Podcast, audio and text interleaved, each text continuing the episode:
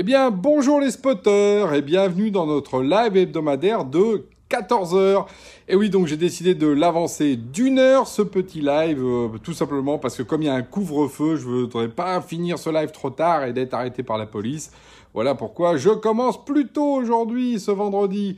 Et on va parler quoi? On va parler justement d'espoir. Oui, parce qu'effectivement, euh, dans les temps qui courent en ce moment, on a besoin un peu de bonnes nouvelles et d'espoir. Et c'est ce qui a été demandé en fait par une étude d'Octo que j'aimerais partager avec vous, euh, qui a interrogé pas mal de décideurs pour savoir quels espoirs ils mettaient dans la tech, dans la technologie, dans le numérique. Alors, quel espoir et qu'est-ce que ça suscite?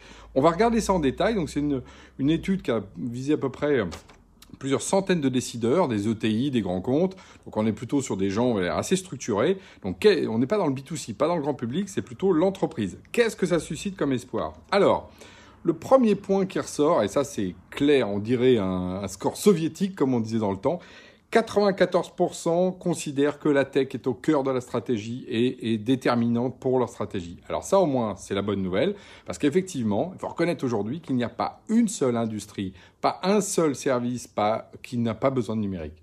Aujourd'hui, une voiture, c'est d'abord du logiciel pour savoir bien freiner et puis bien gérer la batterie. Euh, un tracteur dans les champs, maintenant, c'est du logiciel pour être opéré avec du GPS pour savoir où, aller euh, dans les différents éléments. Euh, la production d'eau aujourd'hui, il faut savoir qu'aujourd'hui, par exemple, pour avoir de l'eau de qualité, bah, c'est des logiciels qui font ces analyses. Vous pouvez aller partout, partout, partout. Le logiciel est aujourd'hui au cœur même de la proposition de valeur de, de tous les industriels. Donc, euh, que ce soit en interface client ou en réalisation. Donc au moins c'est bien, les décideurs l'ont compris, le texte est au cœur de la stratégie. Good Par contre, et ça c'est hyper intéressant, euh, quand on leur demande alors quelle technologie vous voulez mettre, plus de 61% d'entre eux disent oui mais il faut favoriser de la low-tech. Alors là, je trouve ça hyper intéressant parce que en fait, on retrouve ce que j'appelle moi la problématique. Est-ce qu'on doit être plutôt vers une technologie bah, technophile euh, ou est-ce qu'il faut essayer de faire la low tech, diminuer l'empreinte carbone? Donc on voit que nos, responsables sont aussi justement responsables sous l'angle effectivement écologique et ça c'est hyper important. C'est vraiment un point clé quand on pense low tech, on pense effectivement euh, long terme. Et euh, je le dis pour quelqu'un qui a dit ça récemment, on n'est pas pour autant des amiches. Hein. Penser low-tech, c'est pas seulement penser euh, être des amiches et revenir à l'heure de la bougie. Ça veut juste dire placer euh, la technologie là où elle est et pas en faire trop. Ça, je trouve ça hyper intéressant. L'autre point ensuite, c'est quels sont les sujets. Alors là, les décideurs sont comme tout le monde, ils se font attraper comme des mouches. À 77%, c'est l'intelligence artificielle. Mais bien sûr, les robots, l'analyse, ça va nous sauver le monde. Regardez, par exemple, pour le Health Hub, là, évidemment, sans IA, on pouvait rien faire. Sauf qu'il faut peut-être avoir des données. Et par exemple, même, ils avaient oublié ça. On va revenir sur le fait que l'IA est devenue aujourd'hui une espèce de fantasme et une réponse justement très technophile. Euh, à une problématique qui des fois ne l'est pas. Et on va le voir dans les réponses derrière, vous allez voir, c'est très intéressant. Donc l'IA, on garde ça en tête. 77%, hein. il n'y a que l'IA qui compte, c'est ça euh, l'avenir. 47% ensuite l'IoT, donc tout ce qui est euh, l'Internet of Things, les objets, donc le fait qu'on puisse connecter les objets qui communiquent. Mon tracteur en est un.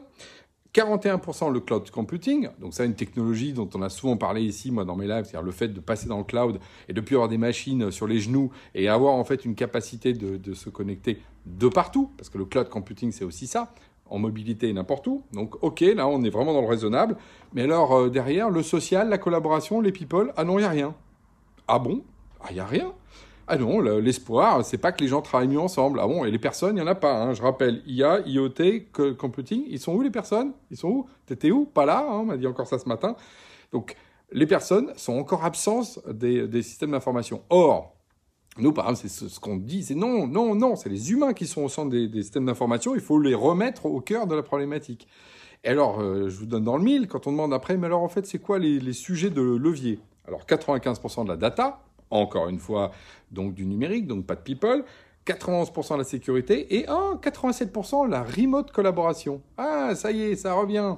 Ça revient. Et ça revient d'autant plus quand on dit, et alors pour le Covid, qu'est-ce que vous avez été obligé de mettre en place? C'est quoi les éléments? Et donc là, on parle vraiment de, des besoins que, que, suscite la tech. Et eh bien le 71%, la collaboration. Et donc c'est là on voit tout le paradoxe en fait de nos amis euh, euh, décideurs. D'un côté, quand on leur dit c'est quoi l'espoir, ils virent les gens parce que c'est l'IA, 77%, l'IA, l'IA. Puis en fait, quand il s'agit de regarder concrètement qu'est-ce qui fait aujourd'hui avancer une entreprise, qu'est-ce qui fait qu'on travaille mieux ensemble, bah, c'est la collaboration. Voilà.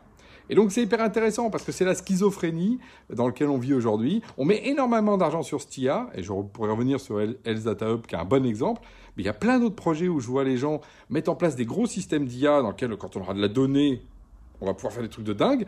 Mais euh, elle vient où la donnée? Bah, C'est les personnes, ils sont connectés Ah bah non Ah bah non bah, Pas de bras, pas de chocolat. Donc là, il y a une espèce de sophisme dans lequel, oui, on peut faire de l'IA si on a la donnée, dans lequel les personnes ont déjà numérisé leur processus. Donc, commencez d'abord par faire collaborer les gens, numériser leur processus, et oui, on pourra faire de l'IA derrière. Mais donc, l'espoir, c'est aussi de remettre les humains au cœur des systèmes d'information. Je le rappelle à nos amis décideurs, même si, évidemment, ils ont bien compris que pour 94% hein, d'entre eux, la tech est au cœur de leur stratégie de demain. Donc voilà, une étude hyper intéressante qui, je montre, euh, je trouve justement euh, la double ambivalence. Hein, je vous la rappelle, je veux de l'IA, mais en fait c'est la collab qu'il me faut, donc euh, il me faut de l'humain. Et le deuxième, c'est oui, mais c'est la technologie, mais il faut qu'elle soit low-tech parce qu'il faut choisir co-responsable. Vous voyez, ça fabrique une espèce de matrice de positionnement. Essayez de vous positionner dans la matrice. Qui êtes-vous donc? Vous donc décideur de la tech et vous verrez bien quel sera votre avenir. Dans tous les cas, l'espoir, il est là pour tous parce qu'effectivement, on est là pour euh, construire quelque chose d'intéressant pour tous, donc pour les humains, je le rappelle, pas pour les machines. Sur ce, à la semaine prochaine.